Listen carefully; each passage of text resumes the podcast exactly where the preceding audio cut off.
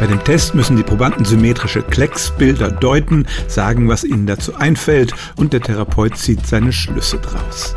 Tatsächlich wird der Test noch in psychologischen Gutachten angewendet, obwohl er stark umstritten ist. Eine Kritikerin hat ihn mal als den Dracula unter den psychologischen Tests bezeichnet, weil, Zitat, noch niemand dem verfluchten Ding einen Pfahl durchs Herz treiben konnte.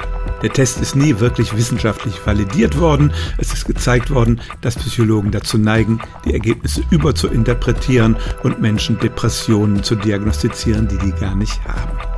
Trotzdem wird der Test zum Beispiel in den USA immer noch in Gerichtsverfahren angewandt.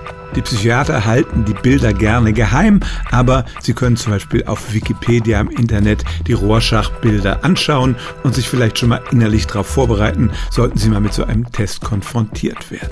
Der Rorschach-Test ist äußerst umstritten und seriöse Psychologen würden ihn niemals als alleinigen Test anwenden, um eine Person zu beurteilen, sondern allenfalls als ein Zusatzinstrument zu anderen wirklich wissenschaftlich validierten Testverfahren.